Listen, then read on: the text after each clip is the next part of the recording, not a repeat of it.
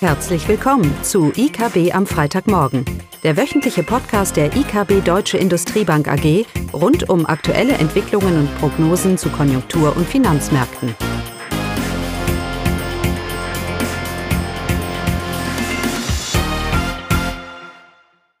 Willkommen zu IKB am Freitagmorgen mit Klaus Bautnecht und mir, Caroline Vogt.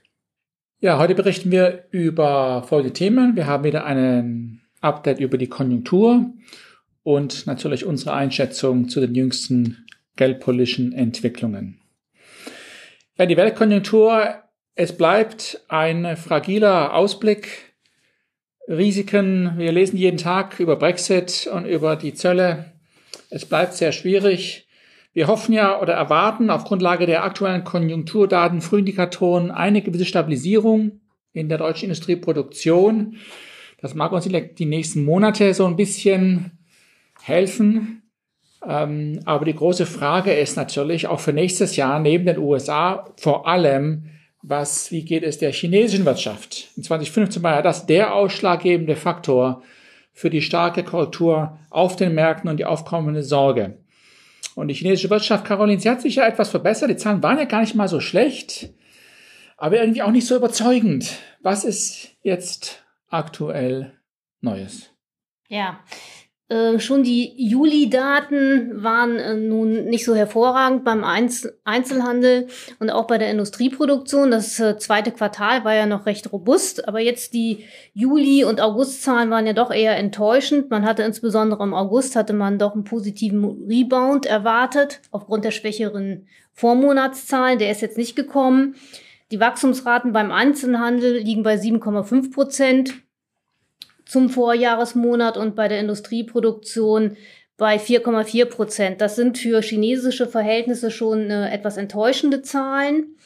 Auch insgesamt geht die Regierung mittlerweile davon aus oder sagt zumindestens, dass ihr Wachstumsziel, ein BIP-Wachstum von 6 bis 6,5 Prozent als Jahreswachstum, dass das nur noch schwer zu halten wäre.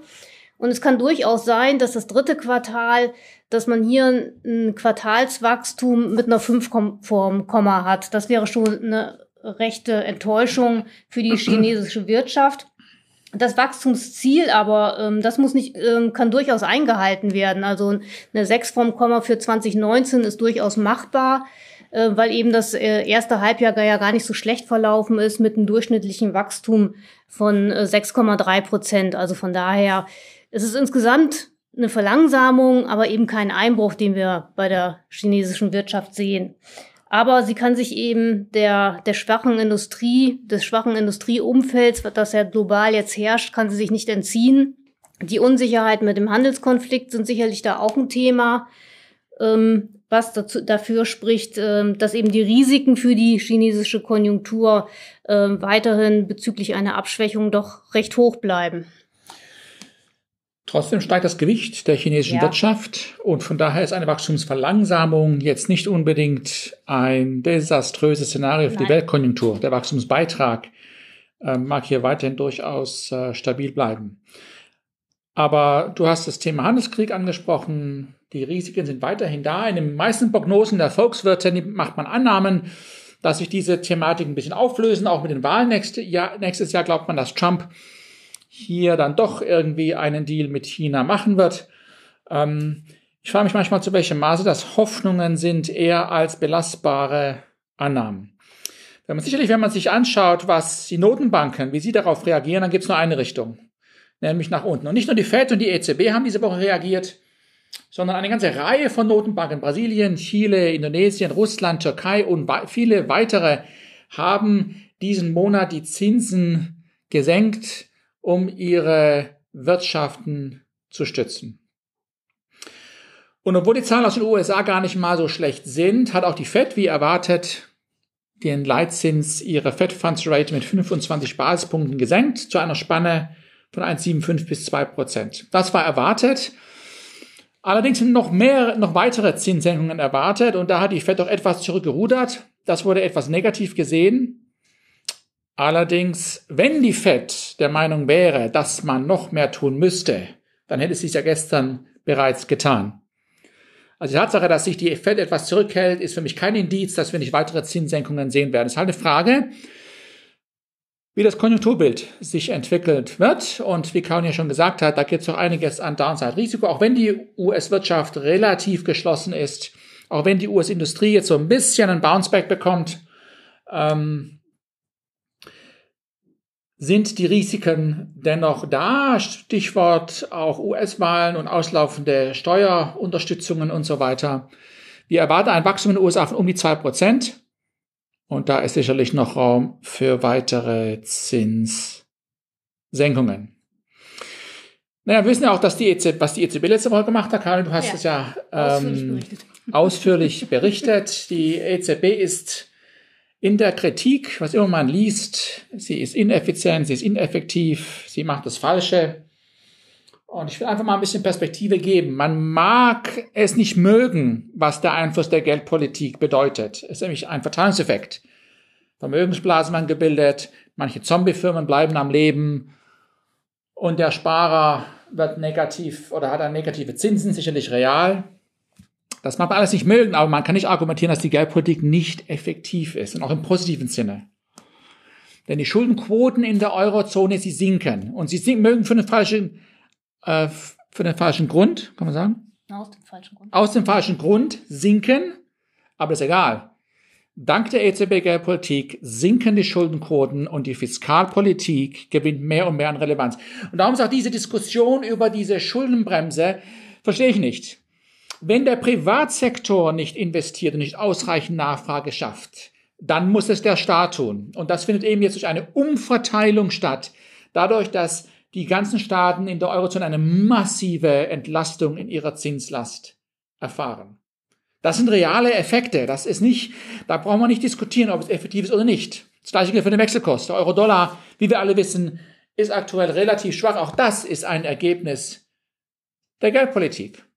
Und von daher kann man perspektivisch durchaus sagen, dass sie in der Lage sein wird, sich doch etwas zurückzuziehen, perspektivisch, weil eben andere Faktoren wie Fiskalpolitik hier zum Vorschein kommen. Und die Geldpolitik ist alles andere als expansiv bei der Geldmenge, die ich, die ich habe. Wir haben weiter das Dilemma, dass die Notenbank alles daran setzt und versucht, die Kreditvergabe anzukurbeln und es passiert eben nicht dann muss eben sie sicherstellen, dass der Staat in der Lage ist, dies zu tun. Und das tut sie. Und wir werden weitere sinkende Schuldenquoten in der Eurozone sehen. Bei den aktuell niedrigen Zinskurven, das ist ja noch gar nicht in der effektiven Zinslast der einzelnen Staaten. Keiner mag negative Zinsen, auch die EZB nicht. Und sie senkt die Zinsen und sie macht ein Aufkaufprogramm, damit etwas passiert. Also andersrum gesagt, Will ich mal irgendwann mal positive Zinsen haben, dann muss ich jetzt reagieren, um diese aktuelle Situation gegensteuern. Und wenn man jetzt eben schaut, die letzten fünf Jahre hatten wir nur negative Zinsen. Und jedes Mal, wenn die EZB etwas tut, sagt sie, es ist genug. Naja, wenn ich mir die letzten fünf Jahre anschaue, komme ich zum Entschluss, dass die EZB eigentlich viel zu wenig getan hat. Denn wir sind ja immer noch nicht in den negativen Zinsen. Im Gegenteil, wir kommen ja immer weiter rein. Es reicht immer noch nicht. Und die EZB muss immer weiter hier dran schrauben an ihrer Zinsen und ihren anderen Maßnahmen, die sie eben hat, weil sie eben nicht genug getan hat. Oder vielleicht auch ein bisschen Pech gehabt hat mit all den Risiken, aber äh, über einen fünf Jahre Zeitraum, da gehört Unsicherheit äh, dazu. Das ist kein, das ist kein Argument. Nein, die EZB muss weiter dranbleiben und sie schafft den Raum durch ihre Maßnahmen für signifikante Schuldenentlastung der Staaten und eine riesige und eine Umverteilung über Generationen und von aktuellen Vermögen hin zum Staat. Das, nochmal, das mögen wir nicht mögen, aber das wird perspektivisch die effektive Nachfrage in der Wirtschaft hoffentlich ausreichend ankurbeln, sodass wir aus dieser Niedrigzinsphase zumindest mal langfristig rauskommen. Das ist so ein bisschen meine Sorge, wenn man sich die Märkte anschaut. Wenn 30 Jahre Bundrenditen bei um die Null handeln, dann glauben die Märkte ja gar nicht mehr daran, dass wir jemals da hinauskommen. Die Märkte sagen, die Geldpolitik ist ineffektiv, sie ist nicht glaubwürdig, was sie tut. Äh, wir bleiben in dieser Niedrigzinsfalle gefangen. Und das ist eben für mich ein Indiz dafür, dass die EZB eigentlich zu wenig getan hat die letzten Jahre. Das mag ein bisschen paradox sich anhören bei ihrer Bilanz und so weiter. Aber nochmal, wir senken Zinsen, damit sie perspektive steigen und die letzten fünf Jahre kennen wir eigentlich nur eine Richtung. Also hier ist, äh, hier reichen die Sachen nicht aus. Auch jetzt hat natürlich die EZB wieder gesagt, dass es ausreichen, ausreichen wird. Es bleibt, es bleibt abzuwarten und sicherlich wird noch ein langer Prozess. Was die EZB sich nicht leisten kann, ist natürlich einen aufwärmenden Euro. Und mal schauen, zu welchem Maße das nächstes Jahr ein Thema werden könnte. Ja, Caroline, und nächste Woche?